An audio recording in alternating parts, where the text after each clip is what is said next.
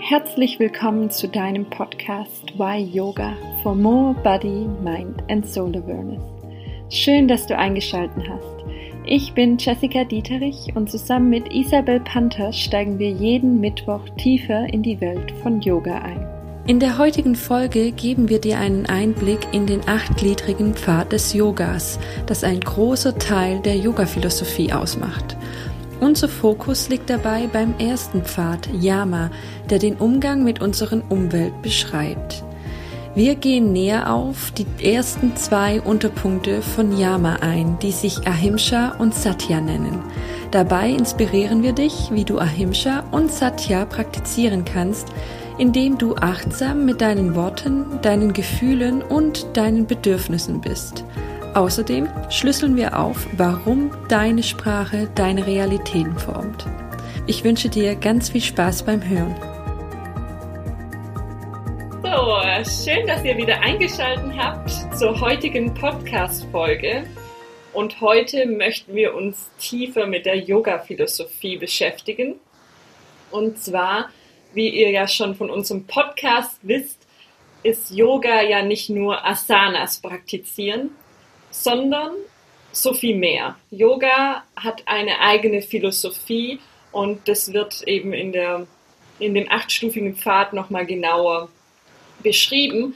Und wir möchten da heute ein bisschen tiefer mit euch einsteigen. Zuvor, also bevor wir damit starten, möchte ich euch noch so eine kleine Anregung geben. Und zwar, warum machen wir Yoga? Yoga ist so eine Technik, die wir machen, damit wir diese Einheit von unserem Körper, von unserem Verstand und unserer Seele bekommen und weg von dem Leid hin zu dieser Fülle und zu diesem Glück.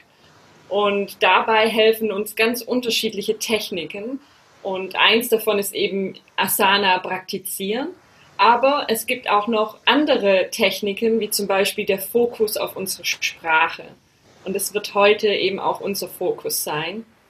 Und weil die Sprache ist ein, so ein Schlüssel für unser Leben, weil das, was wir sagen, das ist auch das, was wir leben.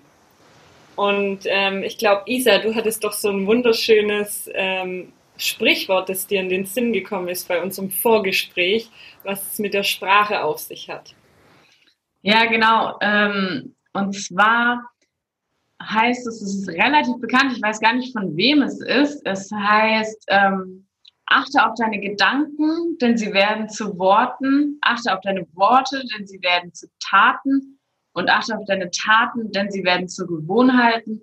Und unsere Gewohnheiten werden ja dann in der großen, im Großen und Ganzen zu unserem Leben eigentlich. Ja, das ist irgendwie was ganz, also ein schönes Sprichwort, das wirklich auch das ausdrückt, worüber wir uns heute, ähm, also worüber wir sprechen wollen. Genau, denn unsere Sprache formt unsere Welt. Genau. Um jetzt tiefer erstmal in die Yoga-Philosophie einzusteigen, wollen wir euch diese acht Pfade erstmal aufzählen und einen kurzen Einblick geben, was denn die acht unterschiedliche Pfade sind. Und da werfe ich diesen Ball jetzt an die Isa. Sieht gut mit dem Faden aus. ich versuch's.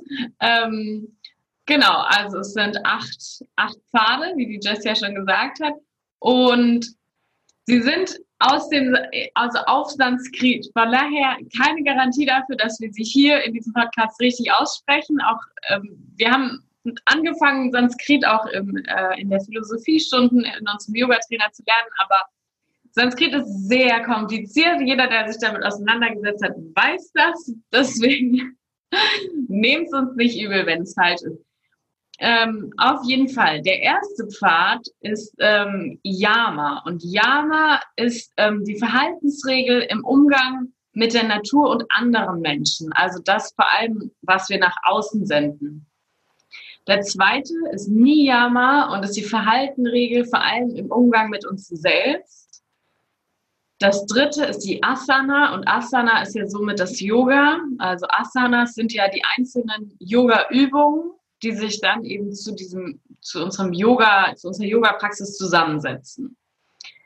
Das vierte ist Pranayama. Und Pranayama ist die Atemübung, also eben ja auch immer wieder die Atemtechniken, wo wir auch schon einen äh, Podcast zu gemacht haben.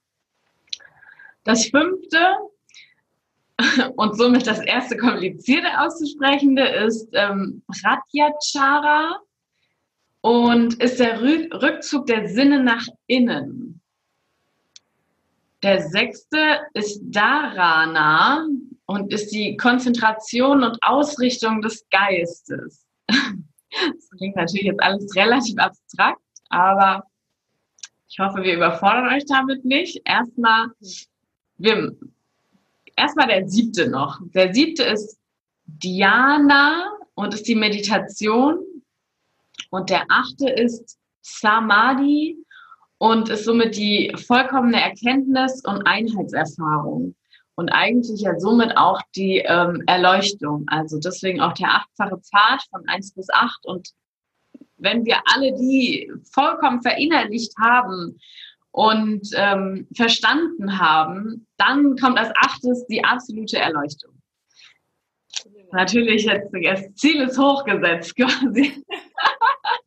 Aber deswegen fangen wir erstmal mit dem ersten an. Genau. Und ähm, genau, damit erstmal wieder zurück zu Nummer eins und das ist Yama und die Verhaltensregel im Umgang mit der Natur und anderen Menschen. Und genau, da darfst du dann erstmal wieder gerne näher drauf eingehen, Jess. ja, sehr schön gesagt. Mir ist auch gerade eingefallen, als du meintest, mit das Ziel ist sehr hoch. Und äh, ja, es ist mega krass. Also, ne, wir alle möchten erleuchtet sein, aber wenn wir uns wieder zurücknehmen und sagen, hey, der Prozess ist das Ziel, ja. dann äh, wird das Ganze auch wieder ein bisschen ne, lockerer und man weiß, okay, vielleicht springe ich mal von 1 zu 10, äh, von 1 zu 5 und dann muss ich wieder zurückspringen oder so. Ja. Ähm, genau. Kurze Idee, die mir gerade so eingefallen ist. Okay, zurück zu Yama.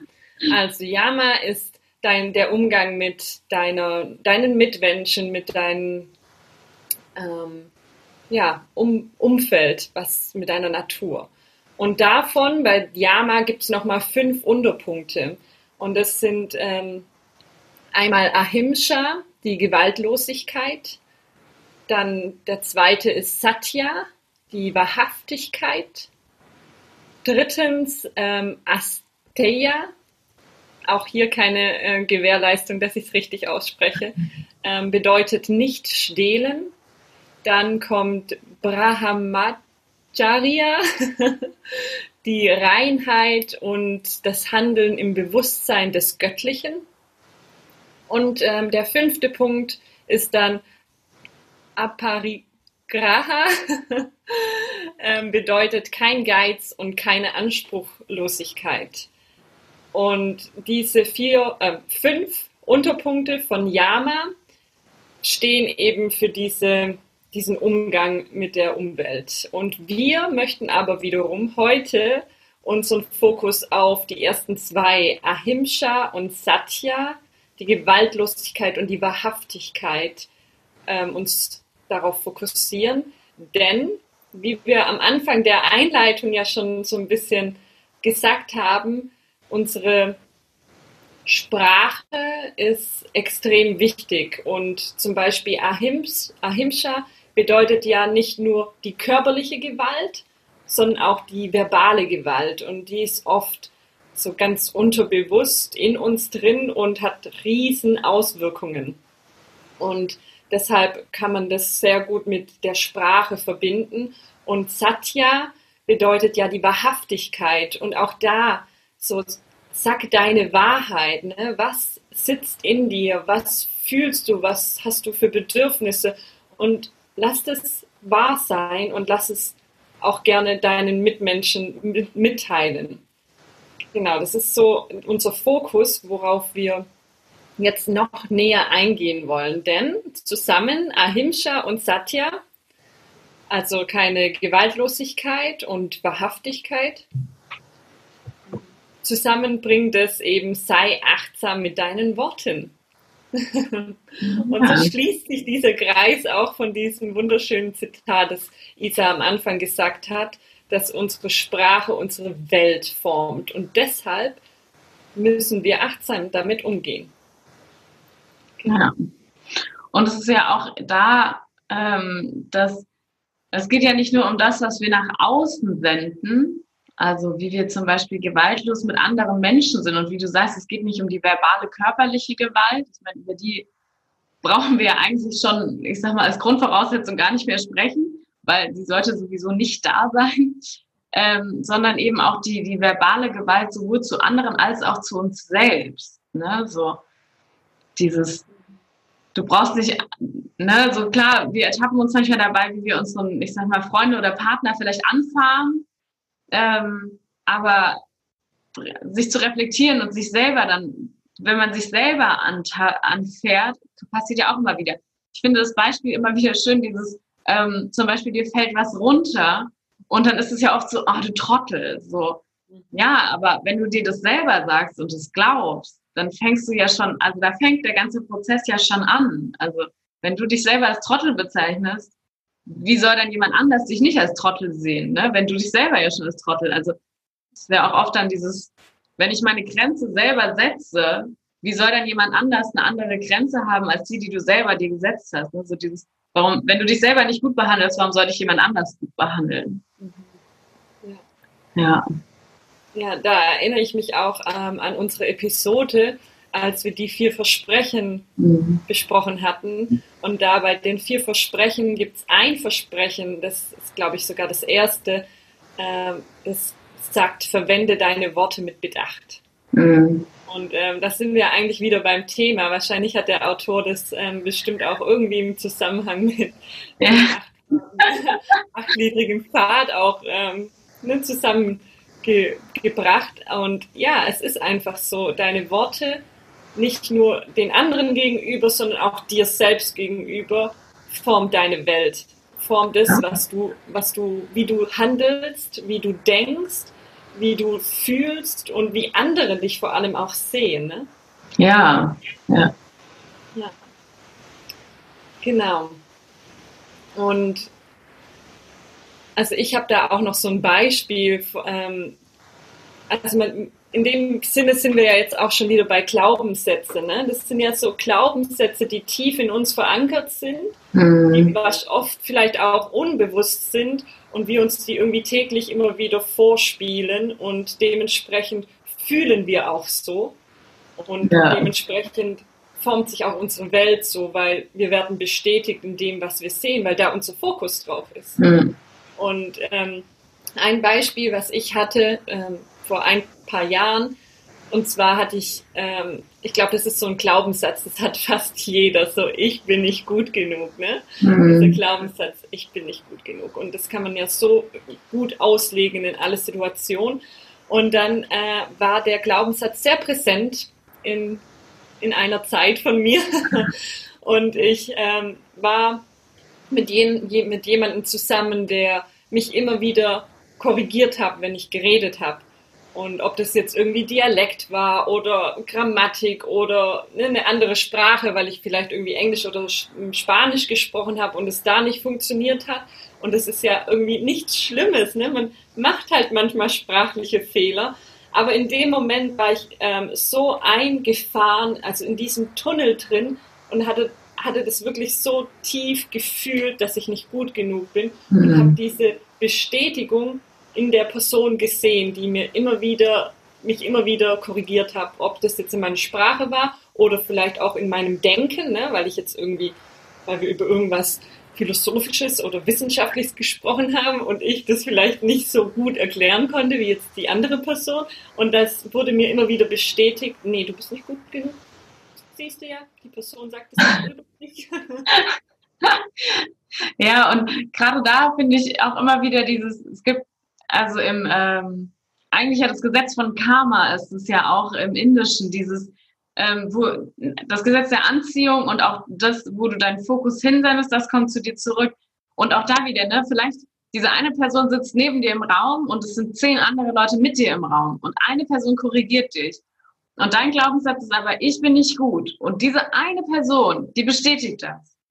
Aber die zehn anderen Leute im Raum finden vielleicht das, was du sagst, ist vielleicht noch nicht mal dieser Fehler aufgefallen. Und finden das, was du sagst, mega gut und denken sich, oh wow, die ist super gut.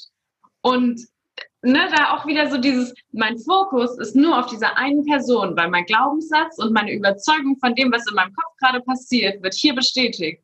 Würde ich aber meinen Fokus darauf richten und mir denken, ich bin mega gut in dem, was ich sage und ich weiß, dass ich gut bin und das, was ich raussende, ist gut und konzentriere mich auf diese zehn anderen Leute im Raum, werde ich bestätigt, weil diese zehn anderen Leute bestätigen mich. Ne? Es ist so wieder dieses, wo ich meinen Fokus hinrichte, da kommt auch die Bestätigung zurück. Ne? Auch so, ja, auch da wieder dieses, ne, wie du sagst, so achte auf deine Worte und achte auf deine Gedanken, weil wenn du die wieder shiftest dann zu dem Positiven, dann hast du trotzdem ja auch deine Bestätigung damit wieder. Ne?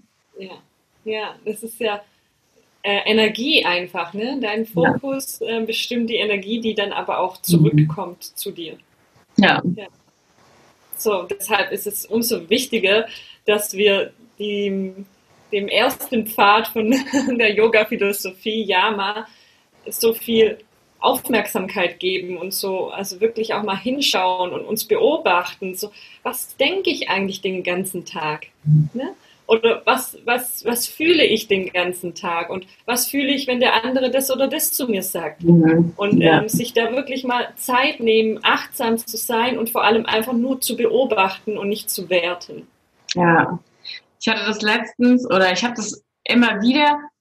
Wahrscheinlich, ich meine, das ist ja, viele kennen das bestimmt, du vielleicht auch. Ne? Das ist so dieses, man steht auf und der Kopf fängt an zu denken. Ne? Und die kommt, ich muss das machen und das machen und das machen und ne, irgendwie, man hat so einen vollen Tag vor sich und rennt schon so rein ne, und hat so 20.000 Dinge schon vor sich und kommt schon so in dieses Rennen, obwohl der Tag eigentlich ja noch gar nicht angefangen hat. Ne? Und irgendwie wird man sich dessen gar nicht so bewusst, was man in dem Moment denkt. Und durch vor allem auch viel Meditation schaffe ich es inzwischen, dass mir in dem Moment ähm, dass ich mich selber reflektieren kann und mir selber bewusst werde, was ich eigentlich gerade denke auch. Und dann halt auch sagen kann, okay, es ist gerade so viel in meinem Kopf und so, so nach dem Motto, es ziehen schon Gewitterwolken in meinem Kopf auf. Ich meditiere jetzt erstmal, um meine Gedanken zu sortieren und um wieder runterzukommen. Und dann fange ich nochmal neu an und sortiere meine Gedanken und gucke, wo ich meinen Fokus hinrichten kann. Ne? So. Und dieses ganz ausgewählte, der Gedanke ist schlecht eigentlich, den kann ich aber jetzt auch mit beiseite schieben und ich konzentriere mich auf die guten Gedanken, die mich irgendwie in dem Sinne weiterbringen. Und auch da eben wieder dieses, diese Achtsamkeit auf die Worte und Gedanken zu legen. Ja. Und ja. eigentlich auch damit dieses, der achtstufige Pfad, ne, so das erste, ne, sei achtsam mit dir und deinen Gedanken und dann in Kombination mit der Meditation ähm, ja, da haben wir wieder die Verbindung.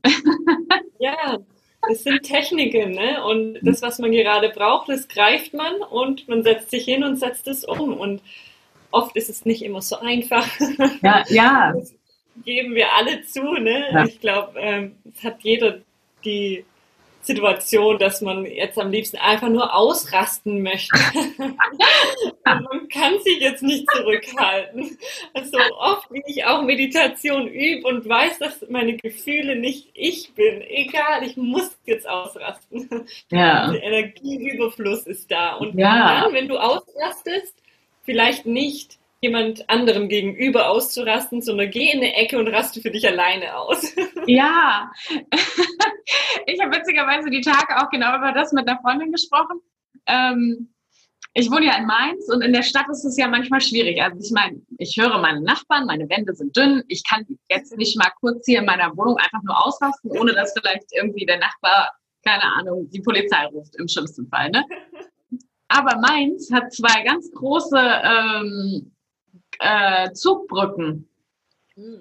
Und wir haben überlegt, ey, wir müssen mal hier raus und es muss mal diese Energie aus uns raus.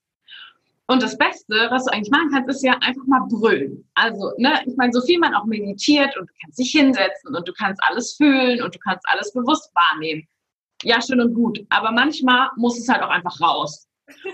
Und dann ähm, haben wir überlegt, das Beste wäre, zu einer von diesen ähm, Zugbrücken zu gehen. Und wenn da ein Güterzug kommt, die sind verdammt laut, sich da hinzustellen und diesen Zug anzubrüllen. Ja. Ne?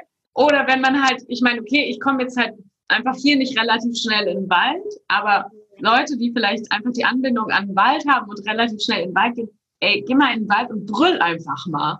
Mhm. Und ich glaube, gerade wenn wir jetzt momentan auch in dieser Zeit, wenn wir so viel ja auch zu Hause sind und irgendwie reißt man sich wahrscheinlich bei vielem auch einfach zusammen, so einfach mal rausgehen und einfach mal die Energie rauslassen und brüllen. Und das befreit so sehr und lässt so diese Energie, die wir haben, einfach mal frei und ja, kanalisiert die mal so.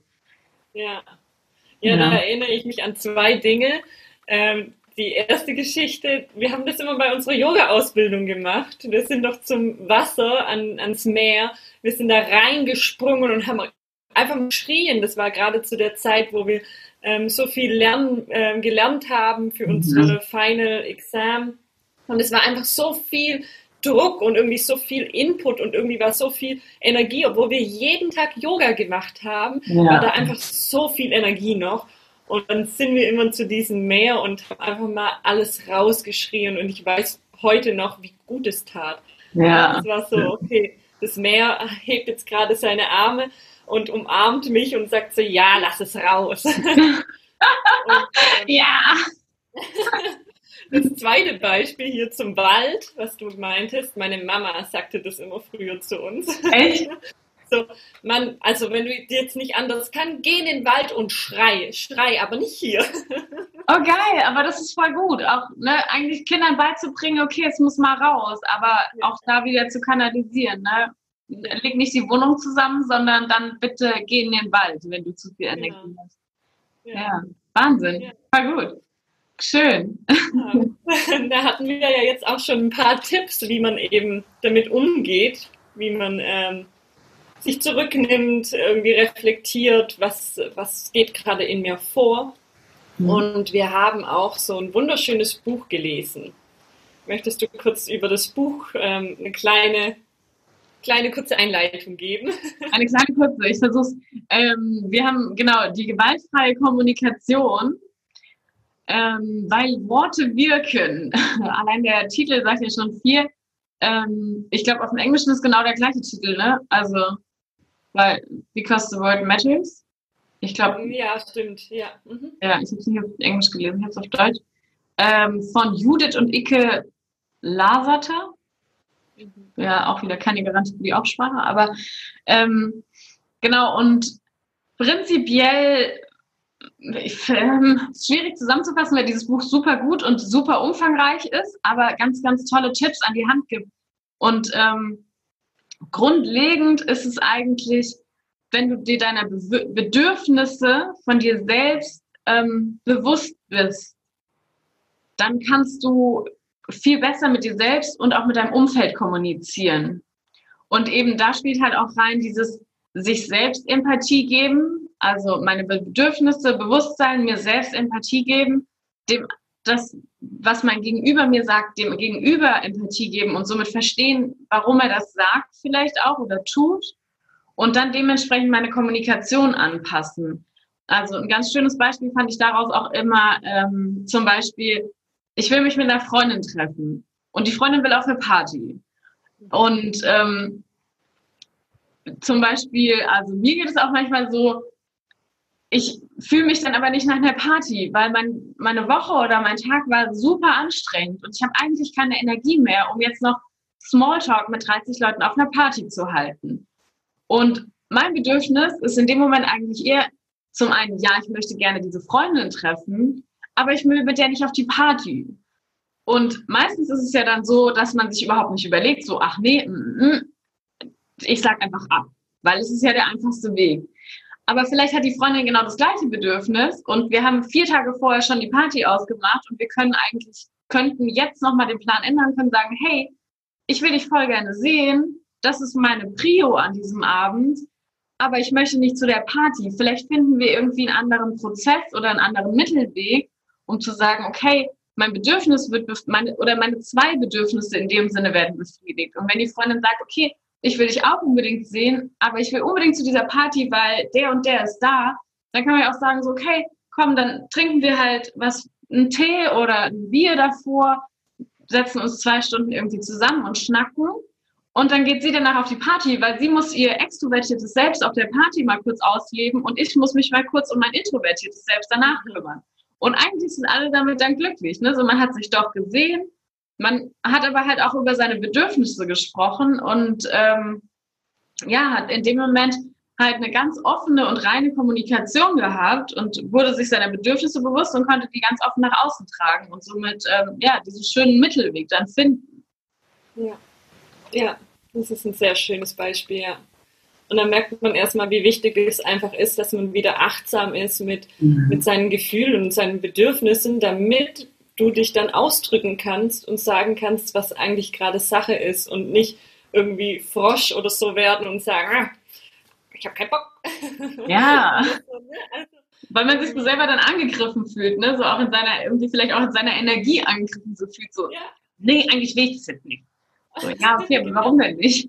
ja, genau.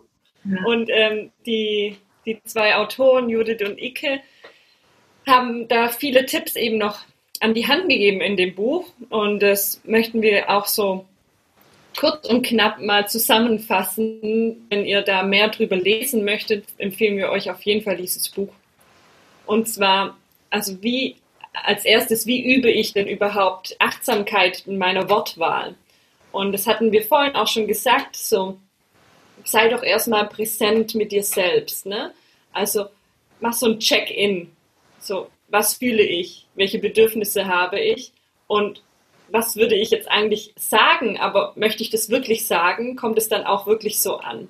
Also so ein, so ein Check-in ist immer sehr, sehr wichtig. Und bevor man überhaupt irgendwie reagiert, also oft gibt es ja auch diese Phasen, ne, wo man dann das Gefühl hat, oh, mein Partner versteht jetzt gerade einfach nicht, was ich zu ihm sagen möchte, ne, was ich ausdrücken möchte. Und dann geh erstmal einen Schritt wieder zurück, nimm einen tiefen Atemzug, bevor du überhaupt erstmal reagierst, weil das hilft dir nochmal zu überdenken und nicht gleich rauszubrechen mit deinen äh, Worten. Und vielleicht hast du auch die Möglichkeit, erstmal deine Augen zu schließen und in dich hineinzufühlen, wie Isa ja vorhin meinte, dass sie dann sich erstmal hinsetzt und meditiert und wirklich alles beobachtet, so von wegen, was fühle ich, welche Gedanken schwirren hier gerade rum, aber auch, was brauche ich gerade, welche Bedürfnisse habe ich? Wenn du die Möglichkeit hast, wirklich schließ deine Augen und mach diesen Check-in. Und vielleicht kannst du dann auch dir selber Empathie geben, also Mitgefühl. Und nicht nur dir selber, sondern auch deinem Gegenüber. Also wenn du wirklich gerade in so einer Situation steckst, dass dein Partner, dass ihr gerade eine Diskussion habt, du und dein Partner, und dein Partner sagt zu dir, ja, aber ich mache jeden Tag die Wäsche. Und du sagst, ja, aber ich, ich mache jeden Tag das Essen. Ne? Und dann merkt man halt so, hä, was, was ist hier jetzt gerade das Problem? Und bevor du jetzt irgendwie reagierst, sende nicht nur dir selber Mitgefühl, sondern auch deinem Gegenüber. Egal, ob du ihn jetzt verstehst oder nicht, sondern wirklich lass es zu, dass dein Gegenüber auch gerade einfach Gefühle hat, Emotionen und ganz viele Wirrwarr an, an mhm. Bedürfnissen und ne, das ist so ein mitmenschliches Dasein so. Und dann überleg dir, was für, also du hast ja am Anfang ja überlegt, was für Bedürfnisse du hast und dann überleg dir auch mal, was hat denn dein Gegenüber für ein Bedürfnis? Also wenn dein Partner sagt, ja, ich mache jeden Tag die Wäsche, was für ein Bedürfnis hat er? Vielleicht möchte er einfach dieses Ansehen haben, dass du ihn siehst, mhm. dass du das wahrnimmst, dass er für dich da ist und was auch für euch gemeinsam was macht. Ähm, oder hat, dann könnte er auch dieses Bedürfnis haben, dass du ihn vielleicht mal lobst oder Danke sagst. Ne? So. Und ähm, reflektier da einfach mal, was, was dein Gegenüber für ein Bedürfnis hat. Und dabei musst du auch gar nicht wirklich einen Namen geben oder das Ganze werten oder so. Einfach mal nur so reinfühlen. Und, und ja. ja, darf ich kurz was ergänzen noch? Weil was mir auch, ähm, was ich erinnere mich, was mir bei dem Buch total ähm, ja so in den bewusst wurde eigentlich, dass dieses zwischen ein Gefühl als Gefühl wahrzunehmen und ein Bedürfnis als Bedürfnis wahrzunehmen. Und das waren irgendwie die ersten Kapitel von dem Buch, erstmal zu sehen, was ist denn eigentlich ein Gefühl und was ist ein Bedürfnis? Das sind zwei total unterschiedliche Dinge und die sich bewusst zu werden, was was ist, ist auch Wahnsinn und hilft ungemein in genau dem, was du gerade erzählt hast. Ja, ja, das ist ein guter Punkt, ja. Weil oft vermischt man das ja so ja. wegen, ich fühle jetzt gerade Traurigkeit, ne? Ja. Oder so. Und ähm, aber dein Bedürfnis ist gerade, vielleicht brauchst du einfach gerade, dass du alleine bist und dich mit dir selbst beschäftigst. Ne? Mhm. Ja, mhm. das ist sehr, und ich glaube, in dem Buch beschreiben sie das so gut und machen auch so viele Beispiele. Ja, Wahnsinn. Ja. Da ist es auf jeden Fall sehr gut greifbar. Mhm. Und ähm, eben auch in dem Buch haben sie auch diesen ähm, DAC-Index. Oh ja. Isa, möchtest du was dazu sagen? Äh, ich hoffe, ich kriege ihn noch zusammen, aber der DAC-Index war herrlich. ähm, ich versuche es auch an einem Beispiel, eben auch an dem Beispiel, wie wir es vorhin hatten. Ich glaube, in dem Buch erzählen sie es mit ähm, einem Pärchen und die wollen ins Kino gehen. Und einer hat Bock aufs Kino und der andere hat eigentlich keinen Bock aufs Kino. Ja, aber das hat dieser Klassiker in dem Buch. Ähm, und der DAC-Index sagt quasi, ach genau, der DAC-Index, sie hat ihn deshalb DAC-Index genannt, weil stell dir ein kleines Kind vor, das Enten füttert. Das ist ja pure Freude. Das ist Lebensenergie. Das ist ganz, ganz rein. Ne? Das ist so dieses, ich will diese Enten füttern und wie süß sind diese Enten und um mich herum passiert nichts anderes und ich nehme nur diese Enten wahr. Das ist quasi auf dem DAC-Index die 10. Und von daher ist es die Skala von 1 bis 10. Und wenn jetzt zum Beispiel eben mein Partner nach Hause kommt und sagt, ich will mit dir ins Kino gehen. Das so, mm, mm, mm mein Bedürfnis ist aber und ich fühle mich, nicht nach Kino und mein Bedürfnis ist aber zu Hause zu bleiben, aber ich möchte dich trotzdem was mit dir zusammen machen, dann vielleicht kannst du mich von deiner Idee überzeugen. Ne? So, was, sind, was ist dein Argument dafür, dass wir jetzt zusammen ins Kino gehen? Ähm, und dann kann man sich vom anderen, ja so, ich sag mal so nach dem Motto Pitchen, im Marketing sind wir ja immer bei den Pitches, ähm, überzeug mich doch von deiner Idee und vielleicht steigt dann mein DAC-Index für deine Idee. Also, ne, äh, dann so dieses, man kann sich ja auch was überzeugen lassen, weil der andere vielleicht sagt, hey, ähm, in dem Sinne vielleicht mit der Party bleiben, wie bei mir, bei der Freundin, mit dir auf die Party möchte und ich möchte nicht. So, ja, aber ich möchte auch diese Party, weil eine Freundin von mir aus dem Ausland zum Beispiel kommt von ihrem Yoga-Retreat oder von ihrer Yogalehrerausbildung wieder. Und ich möchte mich gerne auf dieser Party austauschen. Ist für mich, wenn ich natürlich sage, okay, eigentlich habe ich keinen Bock auf diese Party, aber da kommt jetzt eine, die ich vielleicht noch nicht kenne und die hat auch Yoga, eine Yogalehrerausbildung. Und ich könnte mich mit der austauschen, weil vielleicht hat die so ein paar schöne Anregungen und vielleicht ist sie eigentlich eine Person, die ich nie auf dieser Party erwartet habe aber ähm, ja, dadurch, dass ich, wenn ich jetzt komplett zumache im ersten Moment und, und sage, nee, ich gehe nicht auf die Party, dann hätte die Freundin mir das wahrscheinlich auch nicht erzählt mit dieser Yoga-Lehrerin. Und dann steigt es natürlich so auf meinem DAC-Index so, ja, okay, dann komme ich doch mit auf die Party. Dann sind wir vielleicht bei einer 8 auf meinem DAC-Index und ich bleibe vielleicht nicht so lang, aber ich komme mit, eben auch, weil diese, diese Freundin dann dahin kommt. Mhm. Also, und dann auch wieder da so diesen Mittelweg so sich überzeugen zu lassen, okay, es gibt dann doch auch noch Argumente dafür und ähm, ja, dann wieder dafür offen zu sein, ne? Ja, genau. Aber zuerst sich zu überlegen, was habe ich denn gerade selber für ein Bedürfnis und in, auf welcher Skala ist dieses Bedürfnis, weil möchte ich das wirklich? Also ich hatte das auch, als ich das Buch gelesen hatte, hatte ich dann auch mich mit meiner Schwester unterhalten und dann meinte sie auch irgendwie so, ob ich Lust hätte, was wollte sie? Ich glaube, sie hat mich gefragt, ob ich Lust hätte, irgendwo hinzugehen, auf mhm. na, irgendwie mit Freunden treffen oder so. Mhm. Und äh, dann war gerade kurz danach, hatte ich ja dieses Buch gelesen und dann habe ich mir so überlegt, hm, was ist mein Bedürfnis? Und dann war da so mein Bedürfnis, ja, ich habe voll Lust, mich auszutauschen, aber ich habe keine Lust auf so einen Austausch in einer Gruppe. So mhm. wirklich so äh, persönlich, individuell.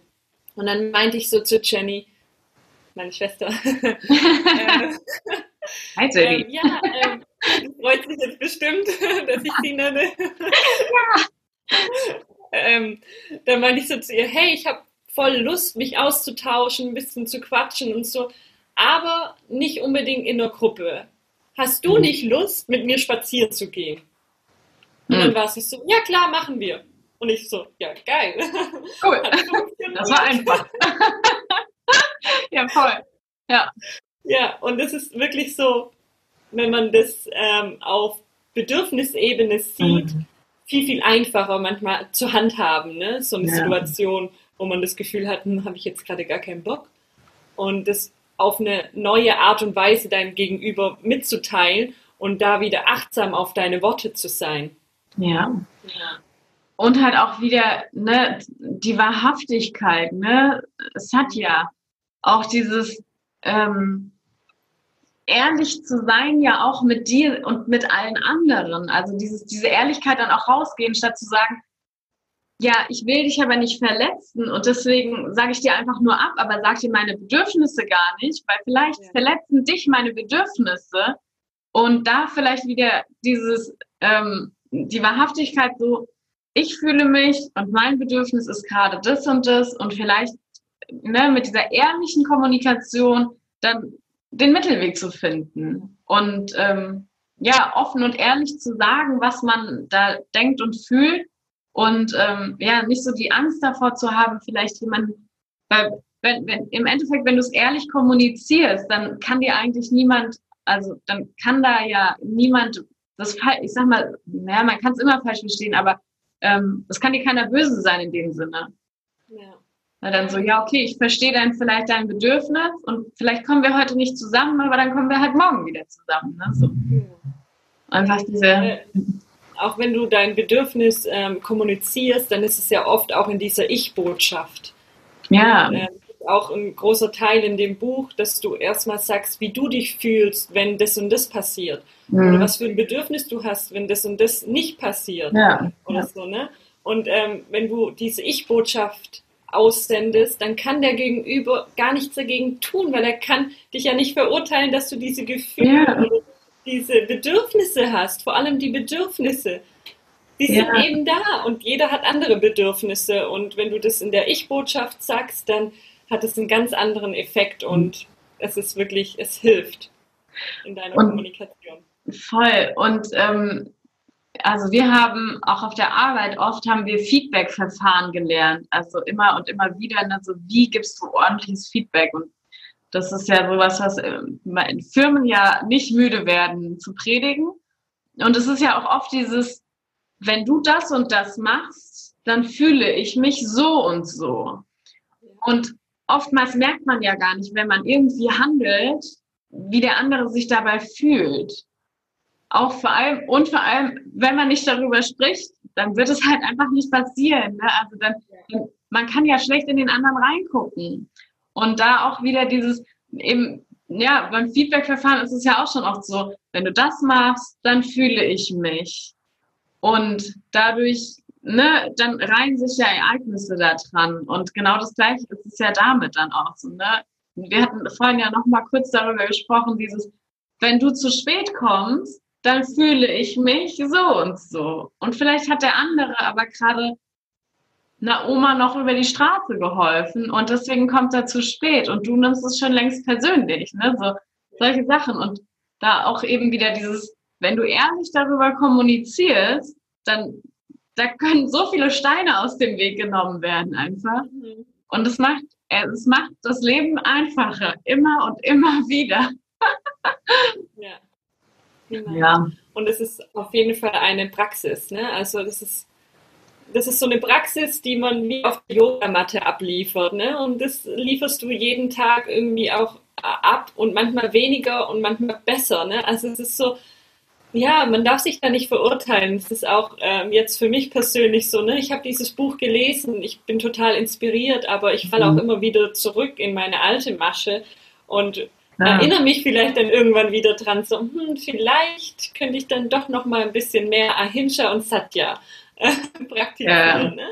ja. So, dieser Prozess, den wir auch am Anfang genannt haben, lass den Prozess des Ziels sein und ja. ähm, verurteile dich nicht, wenn es mal nicht klappt. Ja, genau. Einfach geduldig und immer wieder ne, dran denken.